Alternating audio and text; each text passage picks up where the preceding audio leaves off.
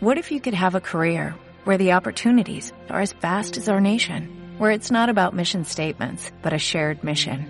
At U.S. Customs and Border Protection, we go beyond to protect more than borders, from ship to shore, air to ground, cities to local communities. CBP agents and officers are keeping people safe. Join U.S. Customs and Border Protection and go beyond for something far greater than yourself. Learn more at cbp.gov/careers.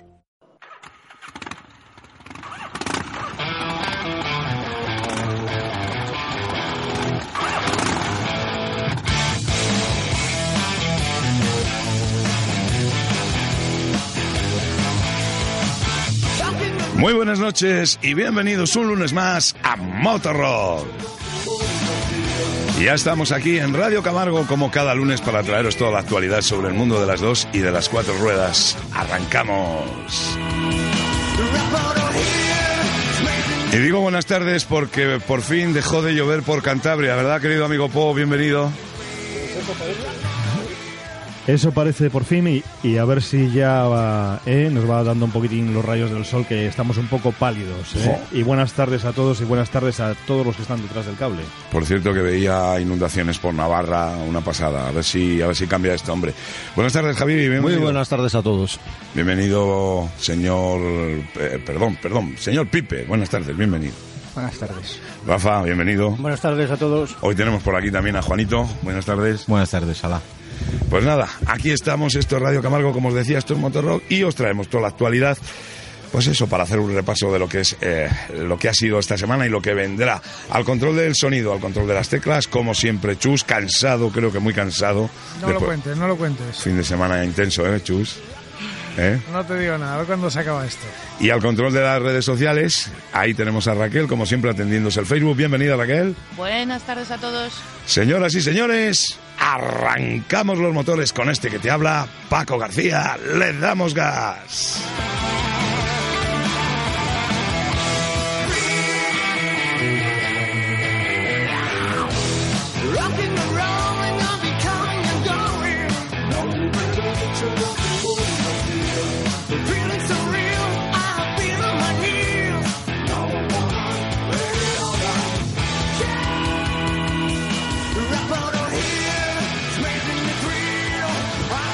Y como os decía, para hablaros de la actualidad, recién, recién terminado, terminó el TT, el Tourist Trophy de la isla de Man, con, bueno, pues con resultados dispares, sorprendentes, no sorprendentes, ¿no? Pipe, ¿qué me cuentas del, del TT? Pues que ha sido un TT apasionante. Como, como, como siempre, ¿no? Sí, este año ha habido otros condicionantes, ¿no? Ha habido, o sea, han caído récords, ha habido un nuevo, una, ha nacido una estrella, ¿no? Un Dunlop nuevo, Michael que, que ha ganado cuatro carreras y ha sido segundo en el, en el senior. Entonces ya, ya hay un, un relevo generacional para, y eso asegura que va a haber TT para, para muchos años, ¿no? Y antes de que empecemos a, a dar los resultados del TT, habrá que recordar que tal día como hoy, hoy es lunes, y tal día como hoy, lunes, eh, día 10, ¿no? Día 10. Em, tal día como hoy, perdía la vida, fallecía, después, dos días antes del accidente, eh, perdía la vida Santiago Herrero, dos días después del accidente, perdón. Eh, Santiago Herrero, 43 años que falleció en aquel accidente en la milla 13 en la isla de Man. Hoy el programa va dedicado para él, porque seguro que, que estará escuchando cosas de estas de hablar de motos. Así que a la memoria de Santiago Herrero va dedicado, como no, este programa. Y el resultado de, de varias categorías, ¿qué me cuentas? A ver. Bueno, el año, eh, el año pasado, no, eh, la semana pasada ya anticipamos las carreras que se habían celebrado durante el fin de semana y el, y el lunes. Y bueno, pues eh, en resumen, cuatro victorias de Michael Dunlop, que se llevó la carrera de Superbikes disputada el domingo, las dos carreras de Super Sport y la, y la carrera de Super Stock. John McGuinness, que, que había ido coleccionando podiums a lo largo de la semana, pues se reivindicó a sus 41 años eh, ganando el Senior DT, que es la, la carrera reina del- de, la semana. Que por cierto hubo que interrumpir porque un, piloto, Jonathan Howard, pues se fue, se cayó y, la moto impactó contra uno de los andamiajes que so- eh, sosten- sostiene las, las vallas y hubo 10 heridos. ¿no? En principio, bueno, están, están todos bien, que es, que es lo importante. Y luego Michael Rutter, otro, otro Titi Legend, eh, ganó la, el Titi Cero Eh, James Hillier hizo eh, el primer puesto en, la- en las ligeras, en las lightweight, eso lo pronunciará Javi mejor. Y lo hizo tan, tan sumamente deprisa que dejó a mucha gente sin la réplica de bronce. Entre ellos a, a Tim Monod, el piloto francés del equipo Martí Motos, que se quedó a 12 segundos de, una, de la réplica de bronce. Pero es que nadie contaba con que Hillier iba a ir tan deprisa.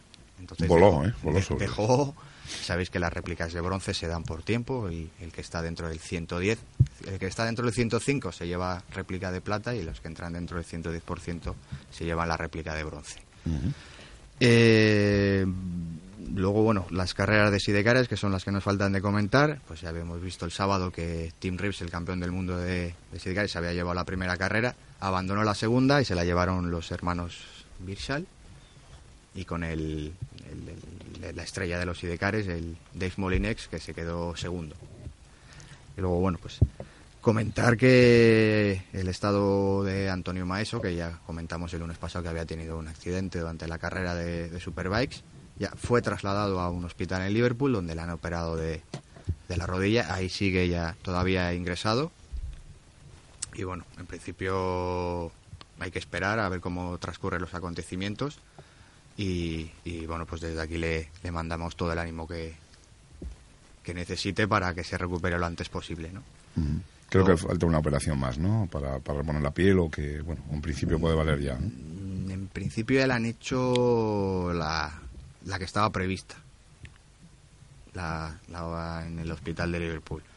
Hay que esperar acontecimientos. Ahí los, los médicos eran los que iban dictando el, el tratamiento a seguir. Y a medida que vayamos teniendo información, porque bueno, pues son momentos difíciles y, y necesita calma, tranquilidad, pues iremos informando. ¿no? Y luego ha habido, hubo otro accidente que se le dio menos repercusión por también por propio deseo de la familia del piloto, un holandés, Zdarnov, que se cayó en los entrenamientos y ahora mismo está también en el, en el mismo hospital en, en coma inducido, también con unas cuantas lesiones importantes. ¿no? Entonces, bueno, pues también desde aquí mandarle ánimo a, a ese piloto y que también pues que se recupere lo, lo antes posible. Triste estoy. Se nos acabó el TT.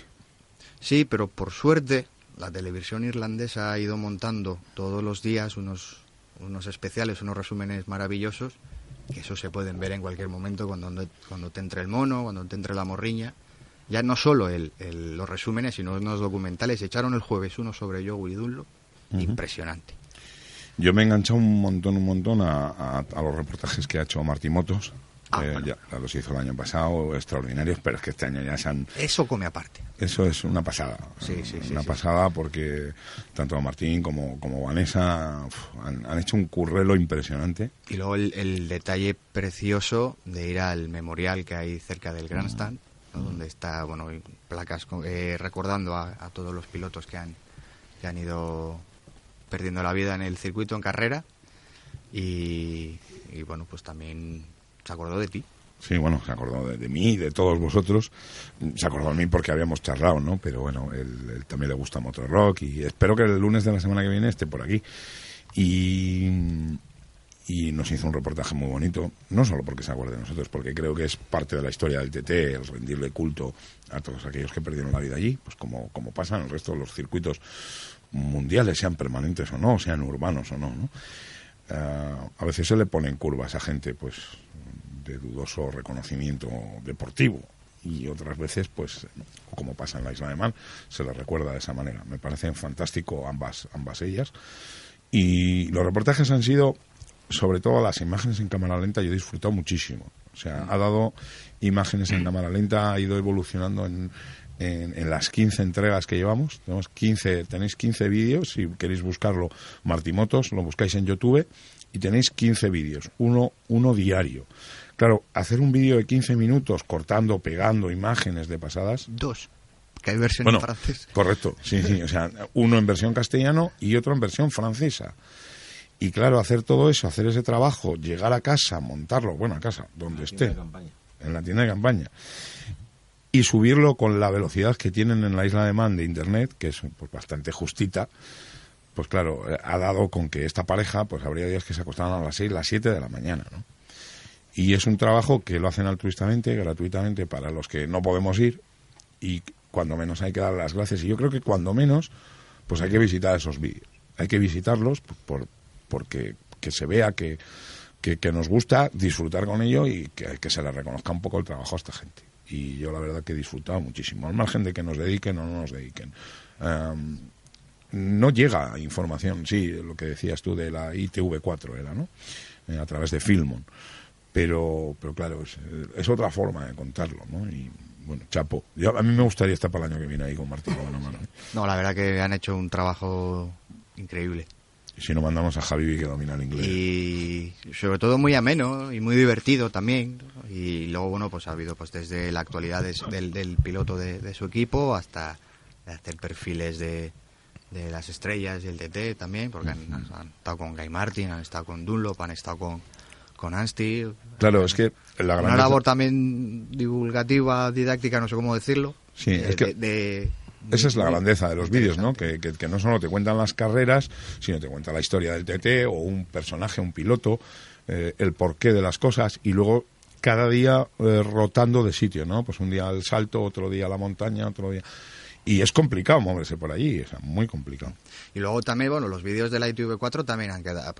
No podemos comparar en ningún caso los medios que tiene una televisión pública estatal, en este caso la ITV4, con los que pueda tener Martín Motos, pero también la aislada para imágenes espectaculares y luego cada día iba metiendo ahí una pildorita, ¿no? Había días que te explicaban la diferencia entre una stock y una superbike, otros días pues pues perfiles de pilotos, otros días que tramos del circuito, ¿no? Yo que tengo la cierta facilidad para entender inglés, pues sí que he agradecido también ese tipo de conocimientos. Javibi está a pleno rendimiento ahora con lo del inglés para el año que viene, que le vamos a mandar ahí de reportero. ¿Cómo lo lleva Bueno, very, very, very, good. Very good. no, la verdad que es un trabajo fantástico. Y que luego eso, que deportivamente ha, ha habido, ha sido ha sido muy muy interesante se ha batido récords prácticamente en todas las categorías y, se ha escrito historia este año. He, visto muchísima participación, pese a lo que todos sabemos de cómo está el estado de la economía. He visto muchísimos pilotos, muchísimos pilotos. O sea, eh, quiero decir que, el TT, lo decía Martín en uno de sus vídeos, ¿no? Ah, muchos vienen y corren por el hecho de correr y no cubren ni siquiera gastos, ¿no? Sí, es el que llaman el Paddock Bay, ¿no? Es decir, hay un paddock grande que es donde están los grandes, el TT Legends, eh, Suzuki, Yamaha, los equipos oficiales, que son estructuras muy potentes, pues de hecho compiten en el, en el British o incluso en el Mundial de Resistencia, y luego está el Paddock B, que son los equipos privados que tienen su carpita y que corren por el placer de correr, ¿no? Y sí, una, pues aproximadamente entre 45 y 50 pilotos por categoría. Un montón de gente. Oye, eh, ¿qué me puedes contar de Guy Martin? ¿Qué ha pasado con un Guy Martin?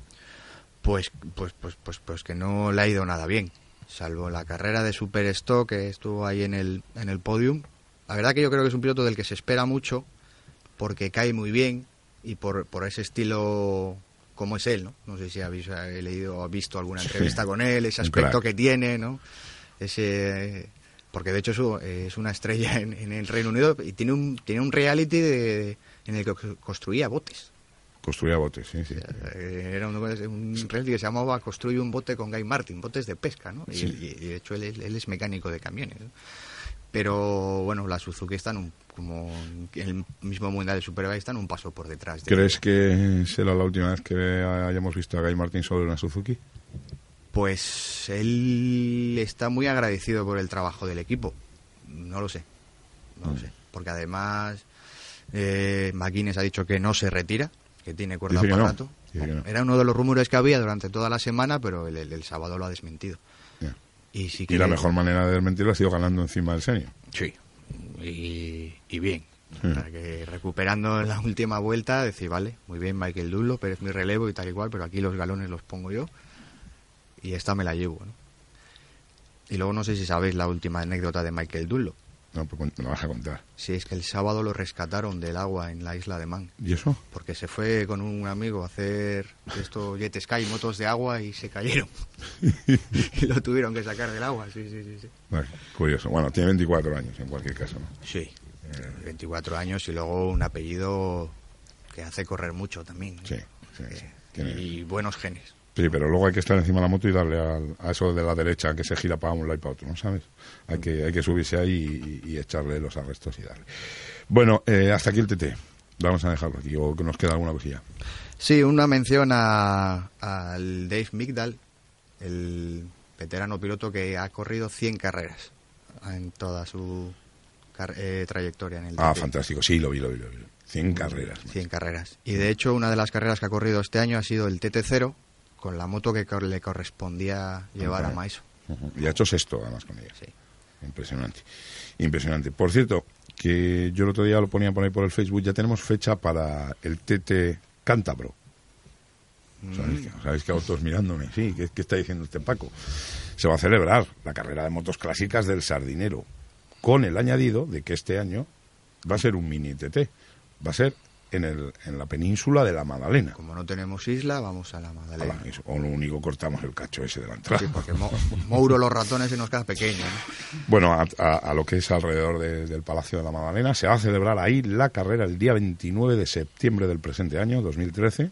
¿Mm? Yo creo que un sitio espectacular, cuando menos. Pues yo he visto carreras de ciclomotores ahí hace muchos años y es mm. espectacular. Mm. No sé qué circuito van a hacer, qué va a tener el circuito, pero... Yo sí lo sé, pero te voy a decir más. Vale. Como tenga que coger la curva de las caballerizas, eso puede ser... Hay que cogerla. Muy bonito. eso puede ser muy bonito. Hay que coger la curva de las caballerizas. en su vida, pero hay que cogerla. Ah, en su vida. No, no, no, va a estar, va a estar, bonito. Va a estar bonito. Hombre, hay que limitarlo un poquito porque no es lo mismo un ciclomotor que, que las motos grandes, pero bueno, ya el motor pistón irá diciendo y demás, ¿no? Pero que, va a ser un poco eso, un, mini TT. Pues esa bajadita desde el palacio hasta... Hard. hard. Cuidadín. Cuidadín con los frenos, sí. Me, pondré con la cámara por dentro para que... Eh, ¿Admiten segadoras?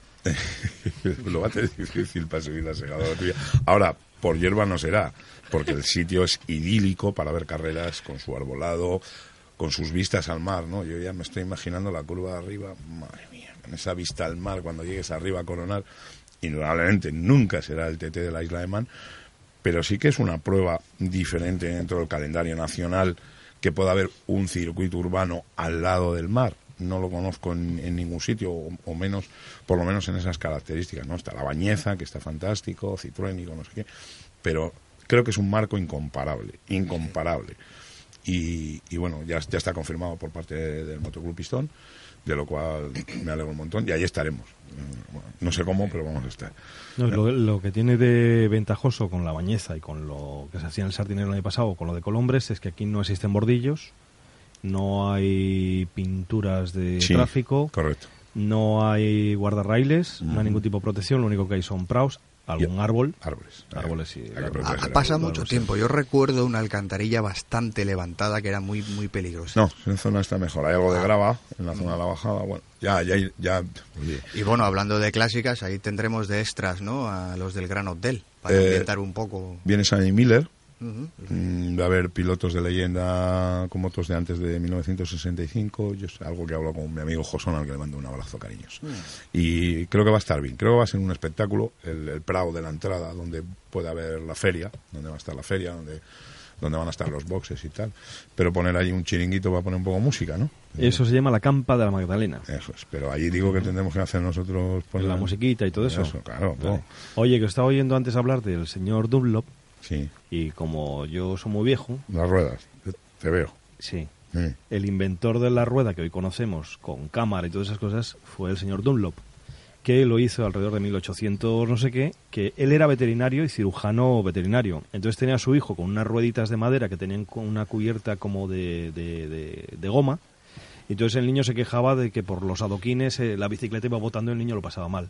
Entonces él se le ocurrió coger una goma y con pericia de cirujano fue cosiendo los tubulares hasta que le consiguió hacer unas rueditas y ahí es cuando nacen los, las ruedas tubulares que conocemos hoy y les inventó el señor Dunlop. Y no, y no os cuento más porque... y eso sin apuntes, ¿eh? Ahí tienes el po.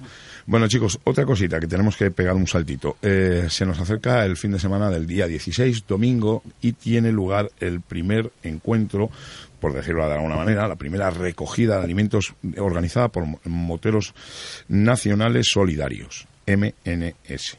El día 16, en toda España, 50 provincias convocan a gente del mundo de la moto, a gente de fuera del mundo de la moto, a una recogida de alimentos para el Banco de Alimentos FESVAL. Y la llamada de hoy es al presidente y al impulsor de esta iniciativa, que nosotros, que el señor Fran Caballero. Buenas tardes. Hola, muy buenas tardes. ¿Qué tal? ¿Qué tal, Fran? ¿Cómo estás? Mira, muy bien, acabo de salir también de, ahora y muy, encantado con, vuestra invitación a la radio. Bueno, pues vamos a hablar de, esta iniciativa que, surge de, Moteros Nacionales Solidarios y, que nos lleva hasta el día 16, ya, ya mismo, ya este domingo, eh, en 50 provincias de España. ¿Cómo nació esta idea, Fran? Pues esta idea, pues, digo, pues, sin echarme Mm. Todo colectivo. Fran, Fran, perdóname, mira a ver si buscas un poquito más de cobertura porque te vimos con bastante dificultad. ¿Es bien ahora? ¿Mejor? Sí, ahora mejor, dime. Pues surge pues de, de un poco la locura de, unir todo el colectivo motorista sin, sin diferencia ninguno por el tipo de moto.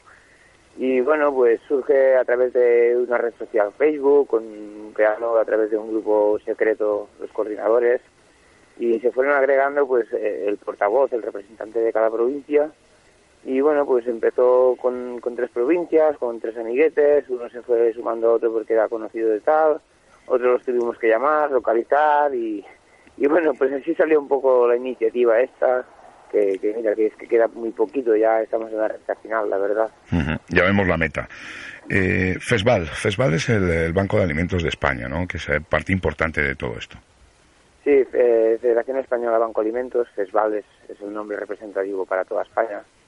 Entonces ellos son la parte beneficiaria de todo lo recogido en puntos previos y el mismo día en todos actos. Ellos son los que íntegramente se van a llevar todo el alimento y, y se decidió todo democráticamente eh, a FESVAL por, por, su labor, porque ellos eh, ya no es que den directamente a las personas, sino dan directamente también a otras ONGs, otras sitios caritativos y el nivel de reparto es mucho mayor y mucho más amplio. Entonces se eligió por este tema.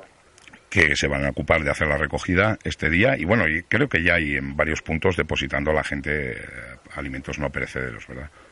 Sí, eh, a nivel de toda España, de todas provincias, eh, están, estamos contabilizando unos 2.500 puntos. Lo único que decimos más de 2.000, pues por no tener la actitud correcta, pero tenemos unos 2.500 puntos de recogida previa en todas las provincias y se están creando cada día más. Y la verdad es que es muy fácil localizarlos. Un cartelito donde pone moteros eh, versus hambre, VS hambre, o cualquier identificativo cualquier identificativo de, de, un reloj que pone motoristas nacionales solidarios con una flechita roja. Entonces es muy fácil localizar ese punto en supermercados, en hospitales, en cualquier administración pública, ayuntamientos, eh, tiendas de barrio, supermercados, hipermercados, eh, están en todos sitios, la verdad. Este fin de semana, aparte de, hacer la recogida, para el Gran Premio de Montmeló también vais a, vais a instalar una recogida en el Gran Premio de Montmeló. Sí, eh, nos lo confirmaron ayer por, al final y Fundación Abata España de Ayuda al Accidentado, también con un símbolo que tiene hacia los motoristas que son los árbitros solidarios, nos cede todo su estancia en la zona comercial para, para la misma causa dentro del circuito del de Gran Premio de Cataluña y también uno eh, también no sé de su stand también en la misma zona comercial que es delante del Pado donde hay más gente también con la recogida de alimentos y luchando por la misma causa eh, ¿Os habéis marcado algún objetivo en cuestión de kilos? Me imagino que no, ¿no? Que... Mm, no, nos hemos nos hemos cuestionado un objetivo que es dar de comer a la gente y, y, ya está. No tenemos, eh, no queremos batir récords ni salir victoriosos como si fuera un Guinness. Eh, tenemos, el propósito que tenemos es eh, aporta y dar de comer a quien más lo necesita y, la campaña está dedicada desde el día 1 de junio, desde que fuimos en la rueda de prensa de Madrid. decidimos desde todas las provincias vincular la campaña al alimento infantil porque creemos que ellos no tienen ninguna culpa de toda la crisis económica que están provocando eh, diversas personas e instituciones gubernamentales. Entonces eh, hemos dedicado toda la campaña a comprar alimento infantil. Interesante. Eh, el colectivo de la moto, todos unidos, como decías tú, independientemente del modelo de moto que tengan, pero no solo hay que recordar que no solo el colectivo de la moto, que, que, que están invitados el colectivo del deporte, todos aquellos que, que, pues un kilo, ¿no? Que traigan un kilo, que traigan lo que buenamente puedan y, que todo el mundo es bienvenido en cualquiera de los 50 puntos donde se va a celebrar esta, esta campaña el día 16, ¿no? Sí, sí, eh, bien lo has dicho perfectamente. Y, a ver, decir, esto lo organizamos los moteros, por decir así, eh, campaña motorista, pero está abierta en todos los puntos a cualquier colectivo, cualquier persona individual, cualquier familia que quiera aportar, cualquier eh, vecino, pescadero, cualquier persona, cualquier persona que quiera ir a un evento está abierto se le abrirá de brazos como cualquier motero que pueda asistir. Y aparte también decir que, que con los padrinos que tenemos a, nivel nacional en todas las provincias o, representaciones nacionales eh, no solo están del mundo del motor, eh, bueno, uno muy conocido es Manuel Champierrero, campeón del mundo, pero también tenemos jugadores de, de fútbol, eh, cocineros, tenemos representantes de televisión, del mundo de la música, está todo vinculado a la misma causa, no, no es decir solo es colectivo motorista y tenemos que ir a, a toda persona conocida del mundo de la moto, no, nos ha unido todo, todas las personas y todos los colectivos. El, aparte de eso hay empresas eh, como la plataforma motera, ¿no? Para la seguridad vial, eh, cuéntame un poquito, ¿qué, más gente está involucrada en todo esto? Está involucrada directamente con, con la campaña, muy directos, está con nosotros MNS, que es Motoristas Nacionales Solidarios, que somos nosotros para estar pero también está la PMSV, que es Plataforma Motera por la Seguridad Vial, y en las cuales también está apoyando todo el proyecto y luchando con nosotros para prensa, para los puntos de recogida, infraestructura, eh, marketing, cualquier movimiento que estamos haciendo nosotros lo están haciendo ellos igual o mejor. No podemos discriminar a nadie porque es, una, una gran labor en, en todos, en todos nos están apoyando y también está MEA, eh, con perdón, que es Moteros en Acción, que también están muy unidos nosotros en el nivel nacional, están en todas las provincias y también están haciendo lo mismo con, recogidas de, alimentos, campañas de, de, recogida de, dinero, vendiendo bocadillos o lo que sea, a cambio de ese dinero ir a un supermercado como están haciendo y comprar alimento infantil también. Eh, vamos a ponernos un poco más serios, si te parece. Eh, claro, quedan cinco días, seis días. Eh, el colectivo motero estamos un poquito hartos de, los grandes medios de comunicación, por llamarlos de alguna manera, que, que solo nos utilizan o solo nos emplean pues para sacar la cara oculta, digamos, vamos a decirlo así. Y tengo la extraña sensación de que para esto, que es eh, muy importante, no le dan la cobertura que, este evento que este evento merecería y que merece sin duda. ¿Tienes esa sensación igual que yo? Eh, tengo esa sensación y muchos cabreos, pero eh, voy a comentar muy muy discretamente y decir que, que las grandes multinacionales, empresas de telecomunicación, privadas o públicas, eh, a nivel nacional, porque a nivel provincial y a nivel local, a nivel comarcal, nos están apoyando todas, todas, todas las de España y a nivel nacional empiezan a salir un poquito ahora, eh, a dar un poquito la cara, la cara. Y nosotros lo que lo que queremos decir es esto, esto no es marketing. Nosotros no decimos una campaña hazte motero, cómprate una moto y ven y aporta el alimento. No, estamos diciendo ven aporta el alimento para la gente que nos haga falta. Y los medios de comunicación lo único que quieren es marketing, eh, recaudación de clientes o etc. Y aparte en las televisiones, pues bastante cabreados, eh, yo personalmente, por, por los posts que nos están poniendo los moteros de que eh, si hacemos infracciones, si hacemos no sé qué, si hacemos tal, eh, nos están poniendo unos vídeos de, de la DCT eh, en los cuales no estamos totalmente representados con eso que nos están enseñando. A ver, miras la cara de lo que están poniendo en televisión y son tres personas las que saben. Y somos 5.475.000 motocicletas empadronadas en el 2011 y los otros 5 millones y pico, ¿dónde están? ¿Por qué no enseñan la fotografía o el vídeo de nosotros aportando alimento o ayudando a los orfanatos en Navidad vestidos de Papá Noel, eh, llevando a, los niños que no tienen o luchando contra el cáncer? ¿Por qué solo enseñan esas imágenes tan bruscamente no atractivas eh, para todo el público? ¿Qué quieren vender con nosotros eh, los medios de comunicación? ¿Quieren hacernos los malos de la película o, Es que son cosas que no entiendo. no, ya, yo te lo decía porque también me cuesta entenderlo. Es el pan nuestro de cada día, desde hace muchísimos años, ¿no? Sí, bastantes, y, por desgracia, ¿eh? Y estamos hartos, hartos, efectivamente. Son cinco, somos cinco millones y pico de colectivo y no sé, y tenemos más vida que eso, ¿no? Hacemos nuestras rutas, eh, lo pasamos muy bien, hacemos nuestros juegos y bueno, pues tiene que haber de todo. La gente rueda también en circuito y hace sus tandas. Creo que el mundo de la moto es muy amplio y muy variado, pero claro, solo vende la carroña. Como siempre, como siempre. Pero bueno, no le, vamos, no le vamos a dar muchas más vueltas. Si me, permites un post, un momento es decir, que, pocos colectivos en España, muy pocos, están tan unidos eh, como el colectivo motorista. Eh, cualquier motero va por la carretera y casi siempre vamos solos. Te ves otro motero que está parado porque ha pinchado o tiene un apuro o cualquier cosa y nos paramos. Eh, cualquier otra persona de alguien y no se para. es como si nos faltara el amor al prójimo y nosotros tenemos eso y lo tenemos muy llado y con mucha hermandad entre nosotros. creo que es muy muy, muy de agradecer entre todos y que la gente lo vea. No, y además que es, la realidad, no hay más. Eh, repito, no me canso, día 16, este domingo, convocar en toda España, aquel que nos esté escuchando, en cualquier sitio, entráis en, eh, la página web. Aprovecha para repetirme la página web, eh, Frank, que no lo hemos dicho, pero vamos a decir la página web que tenéis.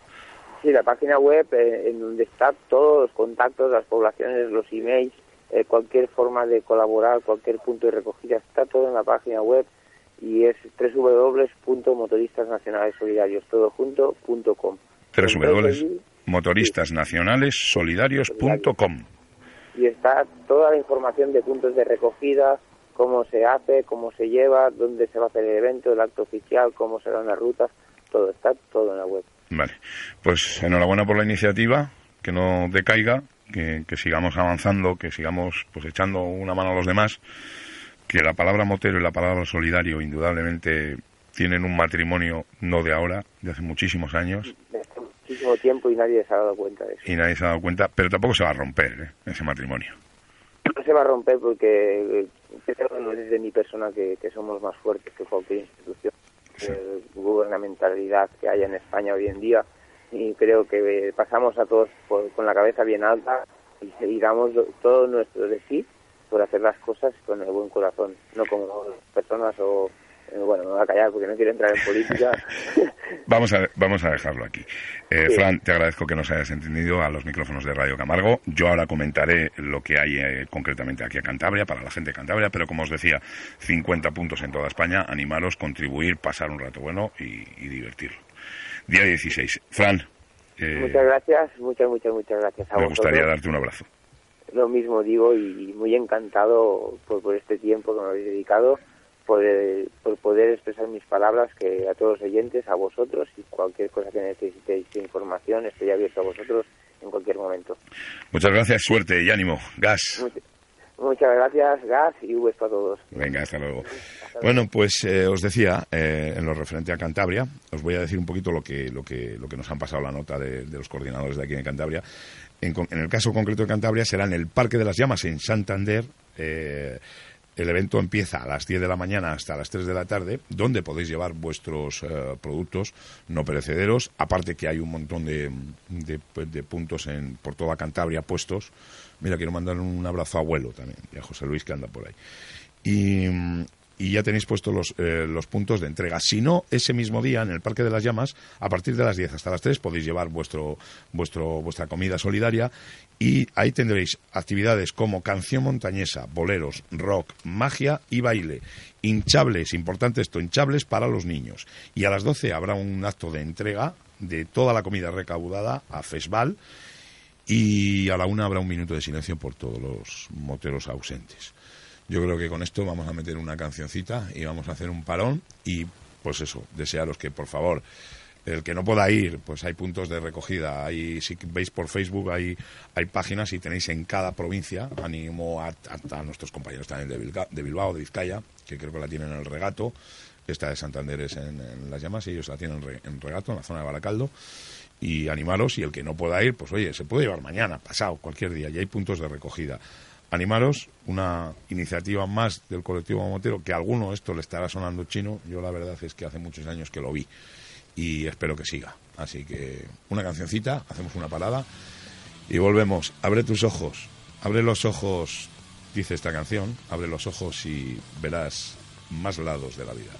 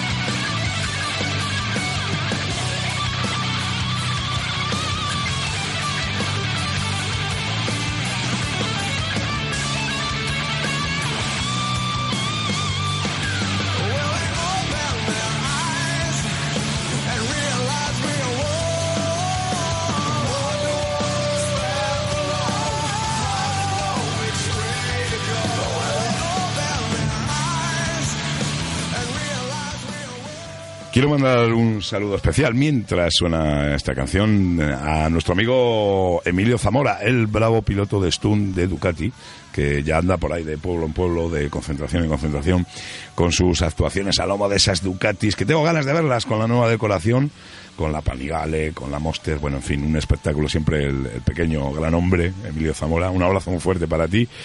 Y mm, vamos a hacer una cosa, vamos a hablar de varios modelos de motos. Y como estos compañeros que tengo siempre me vuelven loco con una cosa y con otra, yo les voy a dejar a ellos. Así que Javibi, creo que nos vais a hablar de motos, aquí con Juan, con Po, os voy a dejar ahí diez minutitos para que, pues si acaso algún día me pongo enfermo, a ver qué tal lo lleváis, ya lo escucharé mañana. Así que modelos de motos, no sé por dónde nos van a sorprender. Ahí es Ten cuidado porque cuando el reserva salta a titular te puedes quedar sin el partido. Bueno, pues me gustaría saber cuál es la moto del año para Po y por qué. Bueno, más que moto del año es eh, un tipo de moto. A mí me gusta, sí, a mí me gusta un tipo de moto que es la moto custom. Quizás sea por la tranquilidad que te ofrece eh, para poder hacer una ruta, poder viajar y no es eh, una moto tan rápida como una R que a mí pues me preocupa un poco. Me preocupa en mis manos. Entonces prefiero ser más tranquilo, utilizar un tipo de moto custom. Casualmente yo utilizo este tipo de moto, la, la VN 1500. Lo de la R dices quizá porque no te atreves a llevarlas. Exactamente, sí. Tengo una CR, pero, pero tiene la C delante, que es de motocross, y tengo motos de trial. Y entonces, pues en eso yo, pues bueno, me lo paso muy bien. En las motos de carretera, las Rs, yo creo que no estoy capacitado para conducir este tipo de moto. No es que esté capacitado, porque, bueno, pues al final la coges das vueltas, igual que nos la jugamos en las carreras del Sardineo, que corrimos con unas motos que ni frenaban ni nada y estuvimos corriendo, pues todo en la vida se puede conseguir y se puede hacer, por supuesto. Y más cuando has andado en muchas motos. El problema es que son motos que tienes que ser muy consciente de lo que llevas. No vale decirme la compro y me voy a dar vueltas por ahí, porque al final todos sabemos lo que la potencia que tienen esas motos. Bueno, pero tú has venido para defender, digamos, las custom, ¿no? No, no tengo nada en contra de las R, sino simplemente que yo con, con, igual con la responsabilidad que creo que tengo en la vida eh, respecto a mi familia, pues creo que no es una moto que, va conmigo. Y si un día me ves con una, seguramente se será sin matrícula, subida en un carro y llevándolo al circuito. Eso sí, pero por la carretera no creo que me veas con ella. Vale, ahora vamos a dar nuestro paso a nuestro compañero Juan Oso, que nos acompaña muchas veces, y él nos va a decir cuál es su moto del año 2013 y por qué y, y qué tipo de motos son las que él le gustan. Bueno, a mí ya sabéis todos las que me gustan, que son las, las motos de trailers. Para mí entiendo ese tipo de moto como... Porque cada uno tiene un tipo de moto para el uso que hace de esa moto. Yo, por ejemplo, las deportivas hace tiempo que lo dejé también, pero porque no podía con el mango. O sea, hay que retorcer y yo no quiero eso. No quiero eso porque me acabaría haciendo daño y lo quité y lo que siempre yo lo que más polivalente le veo una moto que te deje hacer de todo. Pues que te deje ponerle unos tacos que te deje hacer un viaje por carretera pues buscar polivalencia. Y por tanto pues siempre me he inclinado más por las motos de, de trail que por cualquier otro tipo. No porque desprecie las otras sino porque las custom me, encanta verlas. Sin embargo para mí no es práctica. Una Touring no se la pueden poner tacos. Una Sport Touring tiene también la parte deportiva. Al final lo que me quedo siempre es con la con la trail que te permite hacer un poquito de todo Vale. A mí me gustan las deportivas y lo que pasa que sí que tengo que deciros que me pasé un poquito al sport turismo por el tema de, viajar y, la comodidad y que sí que son motores que te permiten también ir despacio, no como no como las RR que te machacan un poquito en los viajes y tal, aunque estéticamente son las que más me gustan y para mí la moto del año que ya hemos dado aquí en Motorrock sus características sería la Panigale, la Panigale 2013. Yo no he dicho la mía, que era la. De todo lo que he visto y lo que he probado, la, este año me quedaría con la KTM, con la 1190, con la, con la Adventure o con la R, con cualquiera de las dos. Si hiciéramos un viaje los tres, ¿quién es el que saldría mejor parado, creéis, en cuanto a en cuanto a comodidad? Eh, eh, yo hablo de sport turismo, ¿eh? yo hablo del tipo de moto que tengo yo, tú, Juan, la que tú utilizas y Po, la, la custom. Pues, pues muy fácil. Seguramente, y solamente hay que fijarse un momento en la carretera cuando pasa cualquier viajero, eh, sería Juan. Eso sí, totalmente de acuerdo. Por la postura de conducción, por, por la versatilidad que tiene la moto. Capacidad de carga, ¿no? De todo. Porque yo he hecho viajes con la mía y es matador. Es muy gracioso, es muy bonito, hace como muy reto, como muy... que dices, ¡ay, qué bien! Mira, mucho cromado, eh, muy adornado por encima y por debajo la persona que... pero pero al final acaba reventado. Son motos con una autonomía muy pequeña, eh, depende de la velocidad que lleves, que tampoco hace falta andar mucho con esto, eh, te limita entre 150, 175, 180 kilómetros. Eh, que yo creo que lo han hecho idea porque tienes que parar porque no sabes dónde colocarte porque te duele todo. Fíjate, con una trail como la que llevo yo, por ejemplo, pues anda 600 kilómetros. No, yo no, no, puedo, no puedo rodar más de 170 Yo he hecho tiradas con la XX de 1000 kilómetros y alguno más. Lo que pasa que a mí sí que es verdad que me limita mucho la capacidad de carga.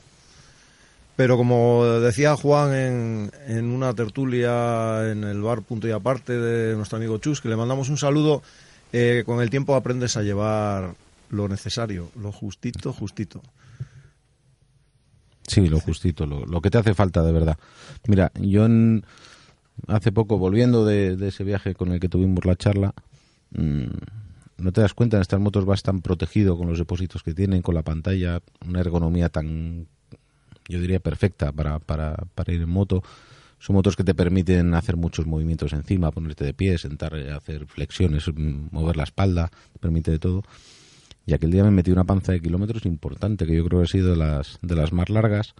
Que además yo llegaba por Francia y ya me metí casi 2.000 kilómetros. Y llegando para Francia digo, pero ¿para qué coño estoy haciendo yo esto ahí? Y mira, la razón es que iba a conocer a Pacón en, en, en, en la frontera franco-española. No, en la mía es impensable hacer los 2.000 kilómetros porque acabas, eh, la paras, la das de patadas y dices, bien, no me vuelvo La prendes fuego. No, no, Pero tú, tú viajas en ella, con lo Yo cual viajo en ella, sí. hipotecas un poquito el confort por, eh, por el tipo de moto que te gusta.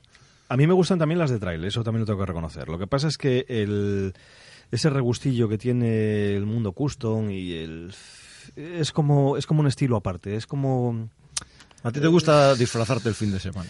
Es que yo estoy disfrazado toda la vida, pero lo que pasa es que no soy tan extremo. Sí es cierto que vas con un tipo de ropa, pues, eh, pues para las caídas.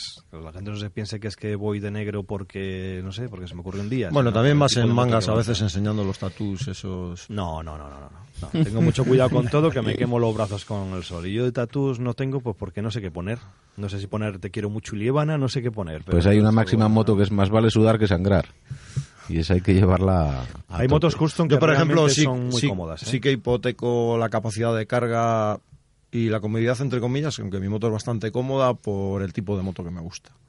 No, sí, al final todos, eh, tú fíjate, tanto la mía como la tuya no tienen ningún tipo de maletas eh, que vengan de serie para llevarlas. Las BMWs, pues bueno, suelen tener ese tipo de maleta cuadradota que es súper cómoda porque realmente son maletas, maletas para poder llevar cosas. Son cofres, les llaman cofres. BMW, eh, Triumph, eh, KTM, ahora que ha sacado unas maletas brutales. Yamaha, la Super Teneré, que es una motaza que tiene unos, tiene unos cofres mm, un poco más pequeños. Lo que pasa es que la BMW tiene la ventaja de que tiene una autonomía brutal. Claro. Y por esto yo no entiendo que Yamaha, con la motaza que ha hecho con la Super Teneré, que había una que era la Well Crosser, que le habían puesto unos depósitos suplementarios y tal, que tiene más autonomía, pero no sacan a la venta. Y tiene un nicho de mercado ahí que no le ocupan porque no le dan autonomía a la moto. Y no lo entiendo, no lo entiende nadie. ¿Cómo puedo cargar yo 34 litros de una BMW que salga una moto como la KTM o como la Yamaha o como la Triumph Explorer, la 1200? Que, se, que están a la altura de cualquier cosa, o sea, esas motos están ahí, son top. Ni BMW ni esas motos son top. Yo las he probado y son unas máquinas. Y en muchos sentidos, en sentido dinámico, van mejor que la BMW. No tengo por qué yo tenga una BMW, no voy a decir, o tenía, no voy a decir otra cosa. Y no cubren el nicho de mercado de BMW porque no las dan autonomía. Y esto no es que lo diga yo, es que lo dicen todos los motoviajeros de trail y tal, lo dicen todos. Yo quisiera llevar otra moto, pero no la llevo porque no tiene autonomía. Y no sé por qué no les entra en la cabeza y no la hacen. Claro, es que no cabe duda que en el tipo de carreteras y pistas que utilizáis vosotros Claro. no hay gasolineras. Claro. Fíjate, vas con 34 litros y yo, yo sé llevar 20 litros de reserva atrás en depósitos, encima de los cofres estos de famosos que te permiten además trincar muchas cosas encima. Claro, si vas con una moto que tiene 23, pues fíjate lo que tienes que llevar Tú atrás. imagínate yo en las motos de trial que lo que haces es cuando haces una pequeña ruta por el monte, lo que tienes que tener muchísimo cuidado es controlar el depósito. Llevarte la botellita. Puedes llevar una botellita de Cervis que va puesta en el depósito manillar. de un litro y entonces lo que tienes que hacer, este micrófono me falla o alguien me está haciendo algo raro. que digo yo que mm, eh, os estaba prestando atención, me he entretenido mucho, pero mm, para decirle a mi querido amigo Juanoso, eh, quizá Yamaha no saca ese depósito tan grande porque realmente grandes viajeros hay cuatro. Hay cuatro, eh, digamos, la mayoría de, ventas de las motos están en- enfocadas para un público más normal y no para tantos grandes viajeros, que por cierto, hay cuatro, cada día hay más. Yo tengo miedo, el día que frene el primero va a haber una colisión en cadena, porque la verdad que está habiendo muchos, pero, pero igual una de las de los temas sea ese, que no sacan un depósito tan grande porque sería la moto menos manejable, aunque indudablemente para hacer grandes viajes pues viene muy bien ese, ese depósito, pero claro, cuántas motos de esas se venden y cuántas motos de las otras se venden, ¿no? Bueno, pero eso es por otra cosa también, ¿eh? Por- ahí entra también eh, BMW Finance, que es muy cómoda y que hace unas cosas pues muy cómodas para poder comprar la moto y que las otras marcas ahora parece que se están poniendo las pilas, pero no lo tenían tampoco. De todos modos, eh, por ahí te encuentras mucha gente que compra esas motos, sí, precisamente. También la usan solo para viajar por, por lo negro, ¿entiendes? No se meten por los... Pero la gente que se mete, que hay mucha, ¿eh, Paco? Hay mucha por ahí gente que se mete en complicaciones, va a Mongolia, se va a Kirguistán, a Uzbekistán, a Georgia, mm, a Armenia, toda esa gente mm, igual se podían comprar una Triumph si tuviera 35 litros de gasolina y se compra una BMW porque tiene 35 litros de gasolina, no por otra cosa. ¿eh? Al final lo que, no, lo que las marcas, como tú bien dices, deberían de sacar un depósito opción, una opción de ese depósito y sea la misma moto. Claro, claro. Tan sencillo como con pim pam, cuatro tornillos y, y monto un depósito y monto el otro sin más, ¿no? Claro, si, de hacer. si es lo que buscas. Yo tengo la, la HP2 y claro, yo buscaba un depósito, encontré uno de unos, los de Holland de Polonia, 43 litros de gasolina. Haces una motaza que te vale para ir por pistas, que después de hacer un viaje pone, no la das autonomía, no la usas. La pones 43 litros de gasolina, me da igual lo que lleve debajo. Ves al, al Ian Coach este con la Super Tenere, el inglés este que lleva 13 años dando vueltas al mundo. Claro, yo le decía, dice, no, no, yo lo que busco aquí es tanque de gasolina y además llevaba trincaos por todos los sitios tanques para tener autonomía, porque te metes en un sitio que no hay gasolineras, que hay muchísimos, y es un problema.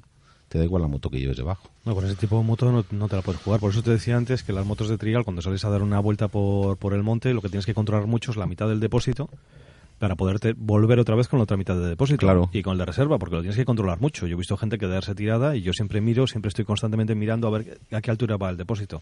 Sueles llevar eso, la botellita de service puesta en el manillar para salir, que lleva un litro. Y con un litro te soluciona muchísimo. Oye, Po, y tú con la custom, que también andarás muy limitado con la... Limitadísimo. De luces en el personaje que la lleva y en la moto. Mira, son unos 16 litros. La gente ve ese depósito tan enorme, pero solamente es un depósito para, para figurar, para de adorno, bonito, pero solamente caben 16 litros. Es una moto que no es aerodinámica por ningún sitio. Si la pones pantalla se frena, frena mucho. Si no se la pones te comes todos los moquitos y tampoco anda. Eh, son muy pesadas. Eh, las ruedas son motos que limitan mucho. Ya te digo yo que 175 kilómetros. Hay gente que dice, no, es que yo la apuro más. Mira, mi moto pesa 200, eh, 350 kilos. Más yo, que peso 84 kilos, ya no, si viene mi mujer o viene nadie. Y todo lo que no tiene aerodinámico, tú imagínate la autonomía que tiene eso. Y es un motor que hicieron para Estados Unidos con cuatro velocidades. Eso. Es, un, es una primera cortita y lo demás son larguísimas. Pero así todo te quedas tirado en cualquier momento. Tienes que tener muchísimo, muchísimo cuidado. Y no es un trasto para empujar, ¿eh? Entonces las motos custom en general no tienen autonomía, pero es porque ves para hacer trayectos cortos y trayectos más bien de paseo, más que para circular en, en salirte de lo negro, porque sería, bueno, eso es inviable. Eso no se te puede ni ocurrir, salirte del asfalto. Bueno, la de ruta estas, ¿eh? 66 no es un trayecto corto. Pero bueno, pero son motos que tienen más depósito de gasolina. ¿eh? Estamos hablando de 20 y algo litros. Diferentes tipos de moteros, diferentes tipos de moto, diferentes estilos. ¿Creéis que podríamos hacer un viaje juntos los tres? No. Hombre, por hacer el viaje sí. Si conozco unos vuelos baratos Ryanair que podemos donde Ah, eso sí, en avión sí. Claro, En eh, Juan, avión no. Juan se metería... carretera, Todos los años hacemos uno a pingüinos en ciclomotor, Claro. joder. No, pero estamos hablando en este... En, una esta- ruta larga, en una ruta de, por ejemplo, de, de aquí a Alemania, 2.000 kilómetros. 2.000 kilómetros sí los podríamos hacer. Por supuesto que a los 300, 400 kilómetros habría algunos que están más perjudicados que otros. Por ejemplo, yo. Habría que poner puntos de reunión. Juan iría por pistas, eh, tú irías por un lado, yo iría por es otro. complicadísimo, complicadísimo. Todos por la carretera, por la R10 esa para arriba y venga, hombre, venga, caña. Bueno, pues nada. eh, Pero te digo una cosa, sea como sea, lo que es el viajar y el, es el, el darte la vuelta, la satisfacción de poder ir, eso es único, sea en la moto que sea. Eso es... Eso, es- eso no se puede comparar con nada. Lo importante es que cada uno tenga un estilo definido, le guste su estilo, se lo pase bien y se divierta. Yo siempre le he dicho a la gente que se animen a hacer algún pequeño viaje, no hace falta que hagan un viaje de repente que digan, voy a ser viajero, me voy a hacer 5.000, 6.000, 7.000 kilómetros yo solo, no, pero que te hagas un viajecito de 1.000 kilómetros, 2.000 kilómetros, tú solo, por sitios donde, oye, no te vayas a, a perder, sino que te digo por, por cerca de aquí de España, y se lo aconsejo a todo el mundo. Bueno, Juan, ya para despedirnos, dinos tu, tu última opinión, porque Paco... Yo creo que de irnos, yo creo que de irnos tenemos que irnos en lo que hemos estado antes, en la X-City que tengo yo ahí fuera, que nos hemos subido cuatro o cinco, no sé cuántos, y, y así no hay discusiones. Nos vamos turnando para pilotar. Con O, o la su subimos en el ferry y nos vamos desde Inglaterra y luego ya veremos dónde vamos. Eso también. Pues le pasamos de nuevo los mandos a Paco del programa porque nos está haciendo señas. Y vamos a dar paso a una canción. Chus nos, nos comenta qué canción es. Pues algo clásico, ¿no? Ha llegado incluso a sonar hasta en discoteca, fíjate. Bonnie Tyler. Yo creo Oye, que yo, me había dejado tirado antes en lo de la foto. Yo también quería haberme subido.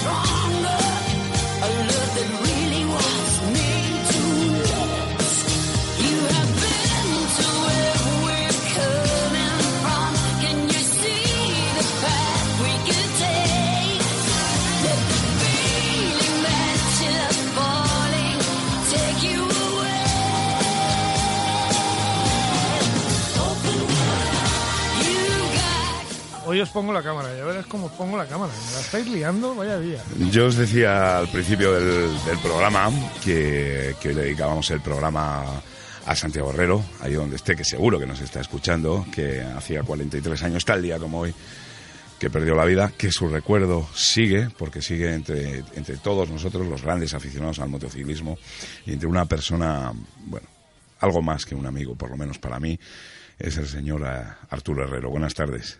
Hola, buenas tardes eh, para todos. Saludos. ¿Qué tal estás, campeón? Pues mira, en fin, eh, eh, por una parte un poco triste y por otra muy agradecido a toda la gente recordando a mi hermano como, como lo que era y mayormente pues a todas las personas que en sí muchos no le conocieron pero a través de, de mucha gente como vosotros pues eh, les hace recordar y ver cosas Ujú. Siempre hay que recordar, ¿no? Y hay que recordarle como lo que era. E- Un, efectivamente un gran campeón y, yo creo que es. con cierta alegría, entre comillas, eh, me explico. Pues sí, sí, porque, en fin, que yo creo que cada X mucho tiempo suelen salir un, personas así como él, como Ramón Torras, como Pedro Álvarez eh, o Ricardo Tormo mismamente, ¿sabes? Que hay señores, pues sí, que son muy campeones, muy campeones, pero han pasado a la historia y no se les recuerda. Hay otros no han sido campeones y gracias a, a toda la gente eh, del motociclismo mayormente, pues se les recuerda y eso es una cosa muy positiva. Es que es increíble porque cuando uno cuando uno habla de Santiago Herrero eh, en cualquier sitio que, que- que hable, ¿no? En radio, en televisión, en, en una red social, eh, de repente es como, como, como una gran bola de nieve que empieza a agrupar y agrupar, agrupar a gente y todo el mundo ha oído hablar de él, cada vez más gente y, y hay fotos y mm, yo la verdad que el fenómeno Santi es inmenso, ¿eh? Sí, que yo el otro día, mismamente, como te dije, estuve con, con Man Martín, dijo, hombre, que va a salir una cosa, en fin, pero, pero es que luego me llama mucha gente y dice, oye, es que tú eres Arturo, digo, sí, pero eh, ¿quién es? Eh, es Santi, el sábado estuve en el Jarama, pues gente que, vamos, que ni te puedes imaginar, hasta jóvenes, dice, es que tengo una foto yo de Santi sacada de internet, y cómo era, y qué eso, y, y venís chicos, uno- unos jóvenes de Canarias, eh, para decir conocerme. Digo pero bueno si es que esto es increíble vamos ya te digo pero vamos que pero claro también pues eso el- la trayectoria vuestra en fin el- los homenajes que y todas estas cosas pero yo creo que ya llega una cosa que dice es que es realidad lo que está pasando que no es un, un sueño Oye, eh, ¿qué cualidad destacarías eh, de Santi como, como De Santi, yo lo he dicho y, y el otro día lo dije también, era que era sobre persona que eh, ayuda mucho a la gente. Yo creo que es un precio eso que se está valorando, ¿sabes? Porque mucha gente decía, no, es que mi mente el otro día el- me decía uno, dice, oye, es que Santi me dejó una bujía Dogen de cuello largo, que eso no, nadie me dejaba, yo tenía mi moto, eh, una Rovira, que, que corrió de, así con Derby y el otro igual, y, claro, y eso a la gente pues se transmite, ¿eh? Se transmite que, que es todo. quizá eso, ¿no? Que fue un piloto que llegó a ser mundialista a plantarles caras, cara a los grandes pilotos de, de- de- de la época, con una moto muy inferior, con aquella osa monocasco. Efectivamente, porque, perdona, en aquel tiempo estaba Carrute, Gould, Anderson, Pirrit, eh, Barrichín, en fin, que era, vamos, todos contra uno y uno contra todos, como siempre he dicho yo. ¿Sabes? Sí, es verdad. Esto me parecía que en vez de este mosquetero, no, no, era uno para todos y todos para uno, ¿sabes? Y entonces, claro, y en mi, estuve con Gresini y que le vio también, y vamos, y gente, eh, y que, bueno, yo el año pasado, cuando estuvieron, pues llevé, em, eso cuando así voy a, quisiera ir, en no, creo que es en septiembre 29, o lo, lo vuestro en Santander, de Sí, Jostón. Motoclub Pistón, ¿eh? sí. Que quiero subir. Ah, pues, quiero subir. ¿vas a venir? Sí, quiero subir. Quiero subir para estar con vosotros. Pues me, Eh, me has, porque me- has alegrado la semana, macho, y el mes. Sí. Porque- Sí, qui- quiero subir, sí, Sí, porque oh, qué fantástico. ya te digo que tengo gran, gran vamos. Ah, pues si, pues si por- vienes, si vienes tenemos que preparar algo muy grande, ¿eh? Porque Sí. no, no, no podemos dejarlo, no podemos Porque dejarlo, sí. Como a mí me ha tocado tantas veces ir a Santander, a, a la Fundación Botina, a descargar y a cargar cuadros y eh, exposiciones, ¿sabes? Allí, así que, pero vamos, que ya te digo que, que me gustaría, me encantaría subir a, a Santander. Muy ¿eh? bien. Jo, pues me, me alegra un montón que, que me digas esto. Oye, ¿qué tal el Jarama Festival, el, el Vintage? ¿Qué tal? Estuvo muy bien y muy completo, digamos, lo que pasa que aquí en Madrid ya sabes qué es, aquí no hay fábrica, no hay nada, nada, y claro, si aquí están con Angenieta, pues ya se acabó todo el mundo. Pero es que el año pasado vino Agustín y vino Spencer, vino así, eh, eh, Tui Reed, y entonces, mm, digamos, cogieron to- todo, eh, digamos, el cogollo para ellos, nada más. Entonces los demás quedan todos y esta vez no, esta vez como no han venido, pues ha sido más repartido para todos, ¿sabes? Estuvo Gaspar, que eh, fantástico, el hombre muy agradable, muy, muy eso, ¿sabes? Muy bien, ¿sabes? Y estuvo muy organizado por, por Semana Feullana, esto de Denia. Sí. ¿eh? Mayormente ellos fueron los que han organizado mayormente todos los corredores internacionales, ¿sabes? He visto Eh, fotos. Carlos. He visto fotos, había eh, motos de campo, había coches. Sí, hay- sí, sí, sobre todo los coches. Ya sabes que aquí en Madrid se lleva mucho eso, los hijos, los niños de papá, ¿sabes? Los Ferrari, los Porsches.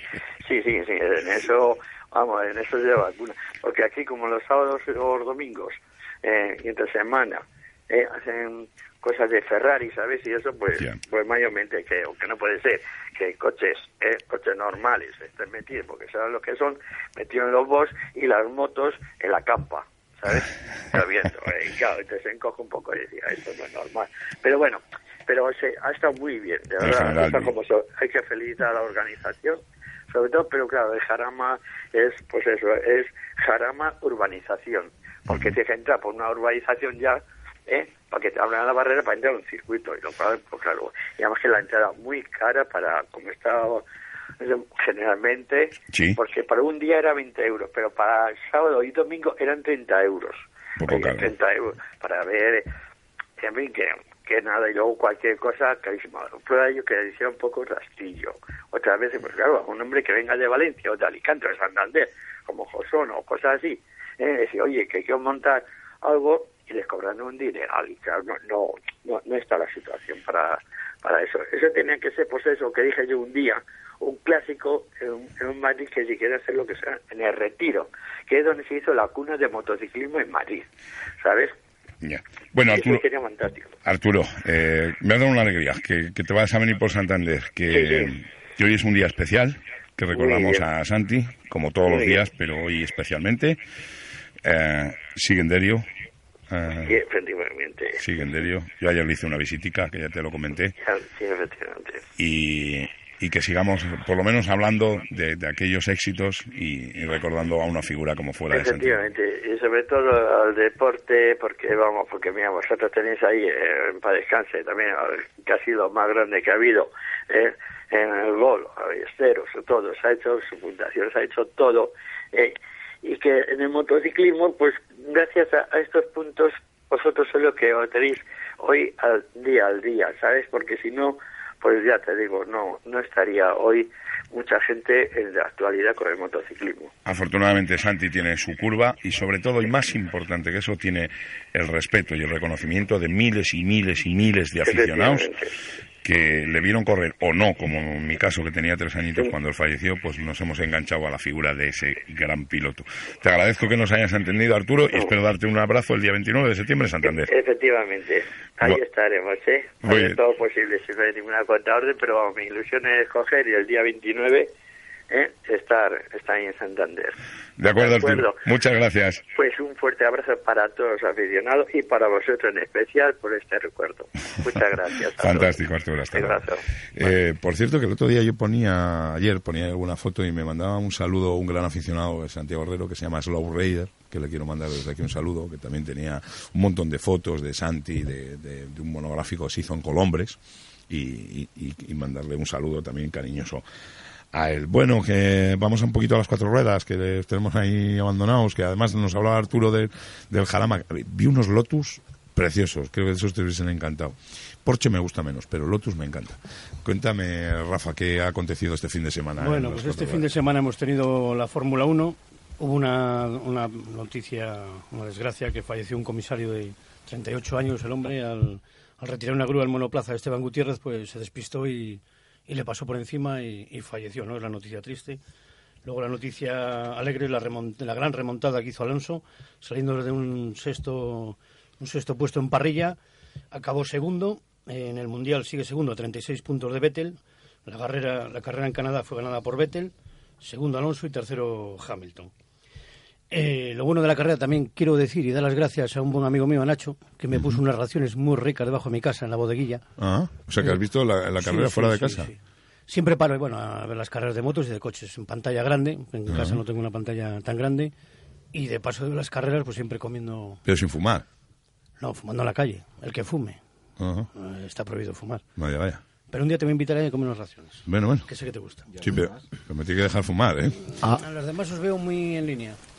A, a lo que vamos. Yo que he estado viendo también la Fórmula 1, hombre. Sí. ¿No te da la, la sensación de que cuando adelantó eh, Fernando Alonso a Hamilton, Hamilton iba como contra él, como para darle Es un golpe? Sí, sí, sí. La, Puedo hacer el chiste, iba quemado. Yo he visto Es- varias, es sí, un acto reflejo, ¿no? Hace- tomas y, y sí, tienes razón, ¿no? Que, que- que en alguna toma parece como que le toca con el alerón la rueda trasera. Sí, le en intenta como tocar, además muy estratégicamente, porque si le llega a haber tocado con el alerón bien en la rueda trasera, que me parece que... A ver, el micro sí, vale. Eh, si le llega a haber tocado, le hubiese... eh, Sí, hecho un trompo, eh, o lo hubiese rajado la cubierta, ¿eh? También, o rajó la cubierta o por la, o por la forma de- de- del golpe eh, se hubiese salido más bien Alonso que él. Así que- Pero, pero bueno, los comisarios en un principio decían que sí, pero vamos, no ha habido ninguna investigación y, y, y- y Lobato tampoco ha dicho nada. Creo que están contentos los mecánicos de Ferrari. Están contentos porque Felipe Massa terminó la carrera, no ha roto Sí, bueno, otro Ferrari más. Al último Sí, adelantó a. Raikkonen, pero bueno, Raikkonen se le veía que iba en muy baja forma, o de ruedas, o de motor, o no sé, ¿no? A mí me encanta Raikkonen, lo sabes que me sí, encanta. muy, muy bueno, la verdad que, Yo creo que se equivocó, ahí era es solo un una parada. piloto muy bueno. Y fue solo una parada. ahí. Sí, entonces final- a última hora pues yo creo que no tenía ruedas y, y tampoco pudo luchar. De todos modos, el protagonista era el chico este que quedó tercero, ¿no? Como- Bottas, sí, sí, el Botas, que- que... había un cachondeo con el Botas. Sí, pero no quedó bien porque no llovió. Porque un tío que se llama Botas tiene que ir bien en agua por narices. Es igual, es igual, es igual, es igual que el otro día que oía yo, el, el tío este, este tiene que ser rápido por narices. Un tío que se apellida La Bala, que Bala. eh, sí, tiene que ser rápido, tiene que ser rápido por narices. Solo el apellido ya lo lleva. Claro, entonces claro, Botas en, en agua clasificó bien. Luego ya, ¿no? Y luego, bueno, en Cantabria hemos tenido aquí un rally del regional, eh, el Rally Cantabria, que se llama, en, con sede en, y la base en Puente Arce. El primero ha sido Eugenio Mantecón, con el Volkswagen Polo N1. Segundo, Dani Peña, con un Citroën C2R2. Tercero, Javi Fernández, con un Peugeot 205 Rally. Y luego también hay que mencionar el quinto puesto de, de Alejandro Ceballos, un GT Turbo, un piloto de aquí de, de Camargo. Que, Un GT Turbo, un, un R5. que lo ha hecho muy bien y, y no es porque su mecánico sea también el mío, pero, pero eso quiere decir que el mecánico también es bueno. Has metido ya dos rejones, uno al mecánico y otro al del bar. Esto es publicidad subliminal. Ya, pero al mecánico le tengo que, oye, Sí, sí, a los no, dos ya. que me atienden bien, claro. Yo cuidaría más el de las raciones. También. El, el co- el coche puede esperar. El coche puede esperar. Comer no. Todos los pilotos llevan el mono lleno de publicidad y como no se puede ver, pues lo dicen. Claro, claro. A ver si tienes una foto de las rabas o los rejos o lo que sea. Ah, y luego en clásicos, eh, Fernando Pérez y Kiko Lado ganaron con un BMW 315 E21. ¿Dónde, ¿Dónde hubo clásicos? Perdóname. No, eh, dentro del, del Ah, vale. del regional, en la modalidad de clásicos, fue ganada por Fernando Pérez y Kiko Lado. ¿Con qué coche? Con un BMW, un 315 E21. Ajá. Bien. Y eh, bueno, la semana que viene no tenemos nada. El día 22 de junio tenemos el Rally Sprint de Cieza, que es en la carretera de los Corrales a Villasuso. Y también ese mismo día tenemos la, la séptima clásica Villa de Comillas, que es un rally de regularidad de clásicos. De coches clásicos, De coches regularidad, clásicos. en regularidad. En regularidad, carretera abierta. Vale. Eh, Hemos acabado con eso. Sí, no vamos como tiros, pero como auténticos balas. Vamos como las balas. Las ayer, Eh, efectivamente. como las Aprilia de ayer. Sí, pero también rompí una, que lo vi. Venga, cuéntame. Bueno, pues ayer la sexta ronda del Mundial de Superbikes en Portimao, un paraje espectacular para, para competir. La primera carrera la ganó Marco Melandri con, con su BMW y extrañamente en la segunda los neumáticos le duraron cinco vueltas. Y bueno, la carrera la ganó Eugene Laverty seguido de Sylvain Quintoli, que ahora es líder con 28 puntos sobre Tom Sykes, que fue tercero en la primera carrera, se cayó en la vuelta de calentamiento de la segunda y, y, pues tuvo, tuvo que abandonar. La carrera de Super Sport la ganó Sam Lowe's con la R6, que es la cuarta carrera consecutiva que gana y está ya pues ba- bastante orientado hacia llevarse el título si su Foglu eh, y Foret en menor medida pues pueden evitarlo. Esto fue lo que dio de sí ayer el, el Mundial de Super Ice. Bueno, Carlos Checa, que ya pudo correr las dos mangas, fue en noveno en la primera y sexto en la, en la segunda. También volvió David Salón, pero tiene la mano tan, tan, tan tocada que, bueno, pues, eh, comentaba que casi no podía frenar durante la carrera y, y abandonó. Y luego para este fin de semana tenemos el Gran Premio de Cataluña en el circuito de en Montmeló. Deciros que la semana pasada en el circuito de Mugello, eh, Max Viaggi se subió a la Ducati de Ben Spies. Nadie sabe qué va a pasar después, pero sería algo muy bonito de ver. Y que este fin de semana, ya con esto termino, vuelve el British con dos acontecimientos. Uno es un homenaje a un TT Rider, a una leyenda del motociclismo como Steve Hislop. Es decir, que esta es la única carrera del British que se celebra en Escocia, Hislop era escocés, y le van a hacer un homenaje porque ya hace 10 años que falleció y que John McGuinness, el ganador del, del Senior DT, pues va a competir en la categoría de, de Super Stock. Bueno, pues eso es en, en todo el motociclismo de competición. ¿Hacemos la carta del diablo? Hacemos la carta del diablo brevemente, que se nos ha ido el tiempo, nos quedan tres minutos. Venga, pues tírala, que, que vamos a por ella. Más que, más que una carta, es, eh, bueno, pues vivencias de un servidor. Esta la titulé Morirse en Bilbao. Eh, ayer, Raquel y yo salimos de Santander rumbo a Bilbao, concretamente a Derio, en Vizcaya. El lunes, o sea, hoy, este lunes, se cumplen 43 años de la muerte de un piloto único, Santiago Herrero, después de un accidente ocurrido en la milla 13, en el TT, en la isla de Man. Santi ni nació ni murió en Bilbao, pero el destino le unió desde que fichara por la marca de motocicletas Lube, con fabricación en Luchana desde 1946 hasta 1967. Actualmente, los terrenos que en otro tiempo ocupaban las instalaciones son viviendas sociales. La calle se llama Lubo, Lube y la plaza Santiago Herrero. He visitado ese cementerio varias veces y aún me acojona al entrar en él. Hace un domingo de perros, llueve, viento y algo de niebla. Aún así, salimos a rodar. Voy todo el camino dándole vueltas a la cabeza.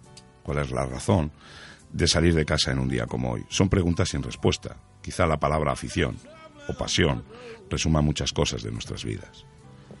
Finalmente, llegamos a nuestro destino, aparcamos la moto, no hay nadie, solo un par de coches. Este sitio es impresionantemente grande. El silencio solo es roto por el sonido de fondo de algunos aviones que van y vienen desde el aeropuerto cercano.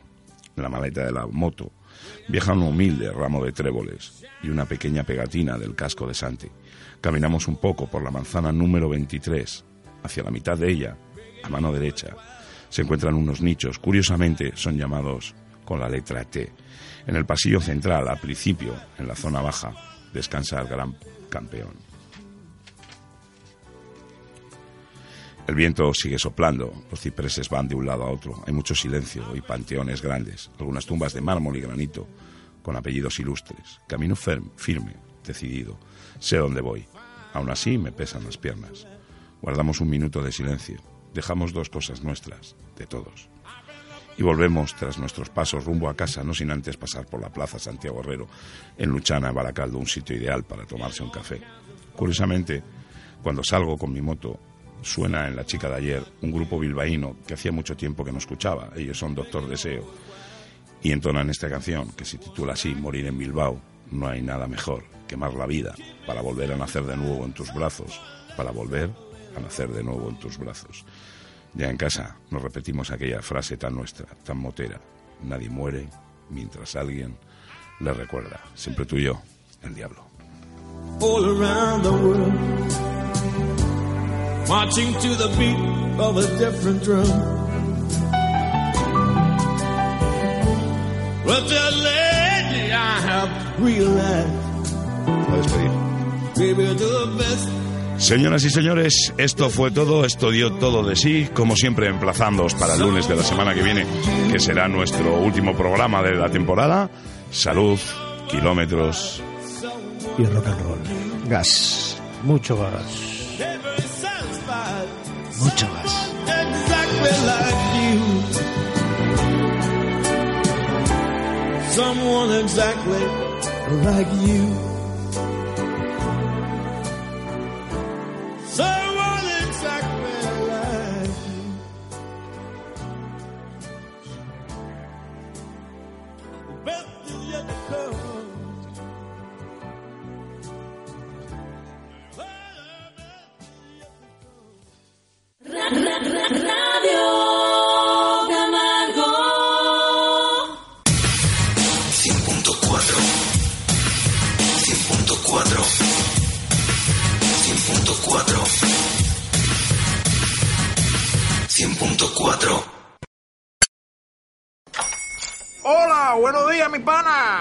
Buenos días, bienvenido a Sherwin Williams. ¡Ey! ¿Qué onda, compadre? ¿Qué onda? Ya tengo lista la pintura que ordenaste en el ProPlus app. Con más de 6.000 representantes en nuestras tiendas listos para atenderte en tu idioma y beneficios para contratistas que encontrarás en aliadopro.com. En Sherwin Williams somos el aliado del PRO.